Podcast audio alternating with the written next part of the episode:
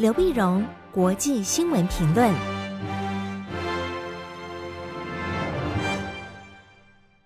各位听众朋友，大家好，我是台北东吴大学政治系教授刘碧荣。今天为您回顾上礼拜重要的国际新闻呢。第一个，我们先看中东情势的变化。上上个礼拜五呢，三月十号，中国大陆宣布，在北京的调停之下，那么中东两个仇家呀，就是沙乌地阿拉伯，就是沙特跟伊朗呢，决定恢复外交关系。好，他们在北京经过四天的谈判呢，然后忽然就宣布，那全世界都吓了一跳。哦，原来北京在外交上有这么大的影响力啊，居然能够让两个这个仇家那么能够在北京握手言和，这到底代表了什么意义啊？这后面或者说为什么会在时候他们双方呃握手言和呢？啊，我们晓得在美国过去在。嗯，中东的政策在川普总统时候呢，共和党的政策呢，他的整个重点是压在沙乌地，他的中东的重重点是压在沙乌地，呃，跟沙乌地的关系也比较好。那么沙乌地、以色列哈，但是后来呢，呃，到民主党上来之后呢，民主党的这个中东政策呢，是压在天平的另外一端，就是呃伊朗这一端，波斯人这边。过去奥巴马担任总统的时候，二零一五年签了伊核协议。呃，就是呃，想从美国跟伊朗关系求突破。那共和党上来之后呢，他们觉得说啊，伊朗这边这个这协议签太烂了哈，那重点应该是摆在沙乌地。那现在民主党拜登又上来以后呢，又想把重点又摆回到伊朗这边。那沙乌地觉得美国现在呢，对中东不当。不像以前那么重视了啊。那么，比如沙乌地打的也门战争，现在泥淖之中啊，美国也没有该有应有的支持。然后美国国内页岩油开采成功之后呢，对中东依赖越来越少啊。美国现在逐渐要从中东呢抽身，把重点转在印太地区。那么在这种情况下，当美国对沙乌地的支持不复以往的时候，沙乌地现在实际当权者他的王储啊，穆罕默德·宾·萨勒曼就叫 MBS 啊，他就想说，那我得想办法找我自己的路啊。所以事实上，在过去两年，沙乌地事实上已经跟伊朗在巴格达有谈判，有这个接触。要接触，那他也希望呢，能够跟伊朗的从有某种突破呢，能够让沙乌地从也门战争的泥淖之中抽身而出。因为沙乌地，呃，尤其王储 MBS 呢，他派的呃部队啊，和沙乌地引起的联军呢，在也门是支持政府军，伊朗那边是支持反抗军。啊，这 是叛军，呃，青年青年组织。那在这样的一个情况下，嗯，那么如果说跟伊朗能够达成协议，也门的战事有有机会可以和解，可以和解，沙乌地可以抽身而出啊，不然也门战争变成沙乌地的越战啊，那么陷在泥淖之中了。那伊朗这边为什么愿意谈呢？因为伊朗本来美国呢是希望跟伊朗关系有些突破，然后逐步解除对伊朗的这个经济制裁。谁晓得？嗯，拜登总统派代表就谈了半天，伊核协议呢，那卡住了，啊，双方都要价太高，伊核协议谈不下去。几乎就已经谈死掉了，谈崩掉了。但另外一方面呢，因为伊朗内部呢有很多的抗议行动哈，从去年九月份的一个库德族的少女，因为呃就有没有戴面面纱的问题了，被道德警察拘留三天，结果不明不白的丧生了，丧生了。就伊朗的国内很多的抗议，抗议到现为止，伊朗国内也非常动荡。那么伊朗政府呢就强力的镇压，国际上呢开始孤立伊朗，所以伊朗被孤立，然后也没伊核协议又谈得卡关了，卡。关了，所以伊朗的内部在经济制裁之下压力也非常大，所以也想要突破。那中国大陆呢？当然跟双方的关系都非常不错，然后也有很多经济的杠杆可以运用啊。后来终于在中国的调停之下呢，哎，我们双方决定，那我们恢复关系。他们的关外交关系什么时候断掉了呢？七年前，二零一六年。二零一六年的时候，那时候因为沙乌地是嗯逊尼派回教徒嘛，那逊尼派呢，他境内当然还是些少数的什叶派了。那沙乌地就处决了一个什为什叶派的一个宗教领袖，啊，认为他涉及叛乱呐。那什叶派的宗教领袖在沙乌地被处决了，那什为什叶派的大哥伊朗当然不，当然就整个愤怒抓狂了。所以伊朗的群众冲进了沙乌地驻伊朗的大使馆，那焚烧了大使馆，两国因此而断交。断交现在呢？哎，决定两个月之后逐渐恢复外交关系。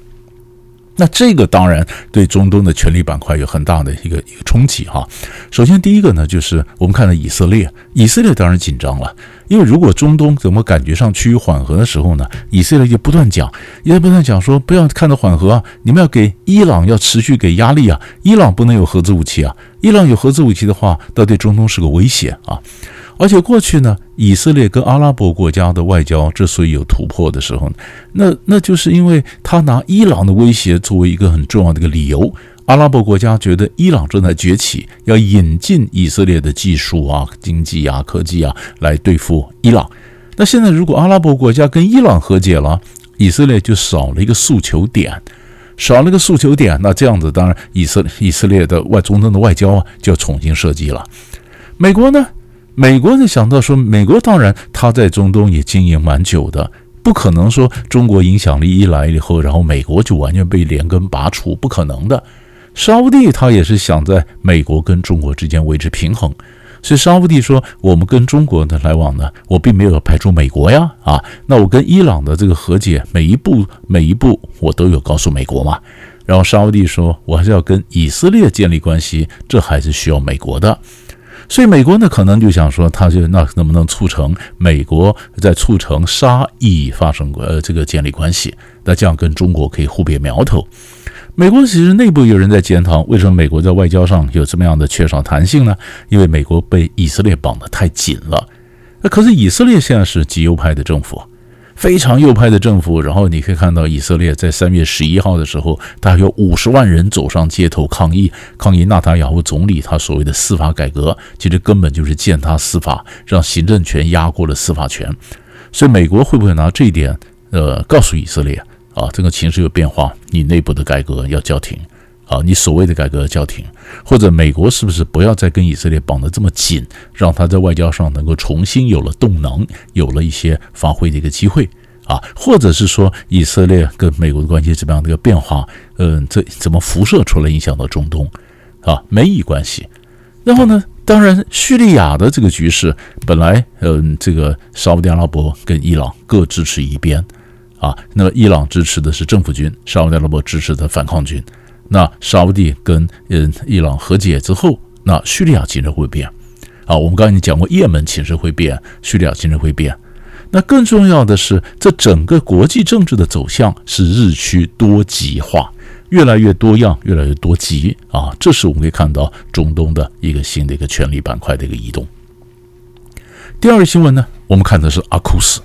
就是美国、英国和澳洲。在礼拜一的时候，三月十三号呢，那么美国总统拜登啊，他宣布，那么跟英国跟澳洲啊，那么有一个正式更深的一个一个核核动力潜舰的这个舰队的一个计划。因为你晓得，阿库斯在在一年多前成立之后，一直没有具体的一个计划出来。交出来的时候，在礼拜一的时候呢，拜登就宣布，啊，要加速，嗯，讲好了，要帮呃澳大利亚就澳洲啊建立核动力的潜舰。那么是建立一整个舰队啊，那么这核核子动力的这个潜舰，那么潜舰呢，那采就包括采购跟训练的协议啊，这是阿库斯第一个那么强化战略伙伴关系的一个具体的措施，它更是六十五年来美国首次跟盟国分享核子科技。所以这里面当然就有很大的影响，所以美国国内当然讲说很重要，但是是不是要让澳洲去分享啊？但是美国说我加速我这个核子科技呢，让澳洲能够组建建组建它的核动力的一个潜艇的一个舰队啊。就那个，那但英国这边就有一些不同的意见啊。英国讲说，嗯，这个终究英国在亚太的势力和欧洲的影响，呃，以利益来讲，呃，要把英国的这个呃势力分散到亚洲这么多吗？会不会影响到资源的分配呢？哈，那么英国反对党有不同的意见，有不同意见，那么那么甚至也甚至也强调说，呃，那这样子会把英国呢更加的植入到美澳的亚太战略。啊，你把它就好像深入到美澳的亚太战略，这样子英国可能跟北京的关系可能会更出现紧绷啊。那那么这这个是衡算衡量是怎么打算的？而且如果这来看的话呢，也有学者这样看：美国呢，它除了帮这个澳洲要建立核动力潜艇的这个舰队之外，它其实也宣布过要帮日本建军，要在菲律宾部署更多的美军和各种的设备啊。那在这样的情况下，嗯、就是加强这个印太这个军事的部署。那中国大陆呢方面就讲说，你你你们这这样做是不对的啊，因为你帮的你去分享的核子的科技、核动力的潜舰，其实就违反了核不扩散条约的精神呐，啊，而且这样子你简直点燃了亚太区的军备竞赛啊，那这个有潜在的一个风险，造成区域的不安啊。在中国大陆可以感觉到一个军事上的围堵正逐渐的正在出现。那说是围堵呢，就就第三个新闻，我们就看到菲律宾，在同样在礼拜一的时候呢，三月十三号，美国跟菲律宾开始联合演习，好，开始演习。那这个这个演习呢，将为期三个礼拜，双方派了讲的是各超过三千人，派了总共派超过三千人参加的演习。事实上，在上个月的时候呢，菲律宾总统小马可斯呢，正在宣布说，哎，开放这个多给四个基地给美国哈，就是我们发现。美国跟菲律宾的关系又加强。其实严格来讲，小马克思上台之后呢，虽然菲律宾的这个传统，一个总统亲中，一个总统就亲美啊。那么前面杜特地总统感觉上是比较亲中，所以小马克思呢跟钟摆一样摆回来，比较是亲美。但小马克思上来之后，其实他本来说，但是我虽然是亲美，但是我也希望跟中国改善关系啊。原来是这样的。可是现在我们发现，菲律宾跟中国大陆的关系日渐恶化，而菲律宾越来越靠美国，越来越靠美国。所以，因为就这样子，你可以看到三月十三号在演习，但是三月十二号礼拜天的时候呢，中国驻菲律宾大使馆在三天之内第二度发表声明，呼吁菲律宾你不要引狼入室。你想他讲话越来越凶。啊，因为照理说驻菲呃中国驻菲大使馆应该是促进中非关系，就是他不断的警告这个菲律宾啊，说你不要引狼入室啊，这种危险哈、啊。那为什么会？因为最近中中国跟菲律宾的海上的对峙比较多啊。那么在三在在在三月四号的时候呢，菲律宾就指出来中业岛，中业岛当然是嗯，就是我们我们也觉得是我们的啦，因为这这基本上是南海的争议嘛。但菲律宾现在占了中业岛。它中业岛附近出现了四十二艘中国的船在围，啊，中国在围，那中国围呢就表示四十艘民兵船啊，它有一些军舰呢什么啊，菲律宾当然表示抗议。如果你更早一点，那么更早一点，在二月六号的时候呢，那菲律宾也说中国大陆的海警用这个武器级的激光啊，镭射瞄准了菲律宾去运补仁爱礁的海警。那中国当然讲仁爱礁是中国的，那菲律宾说是他的。也就是双方不管从二月开始到现在，海上的这个民兵啊对峙啊紧张关系不断的螺旋升高，螺旋升高，然后配合到你说，然后菲律宾中国驻菲律宾大使馆不断的抗议警告菲律宾，让菲律宾加强他跟海上的合作，那么他跟澳洲也合作，跟印度也合作，然后现在跟美国的演习正式在礼拜一展开。那么东南海这边会不会造成什么新的一个冲突引爆点？这个也是我们关系的另一个焦点。但是上礼拜三大块的新闻就为您整理到这里，我们下礼拜再见。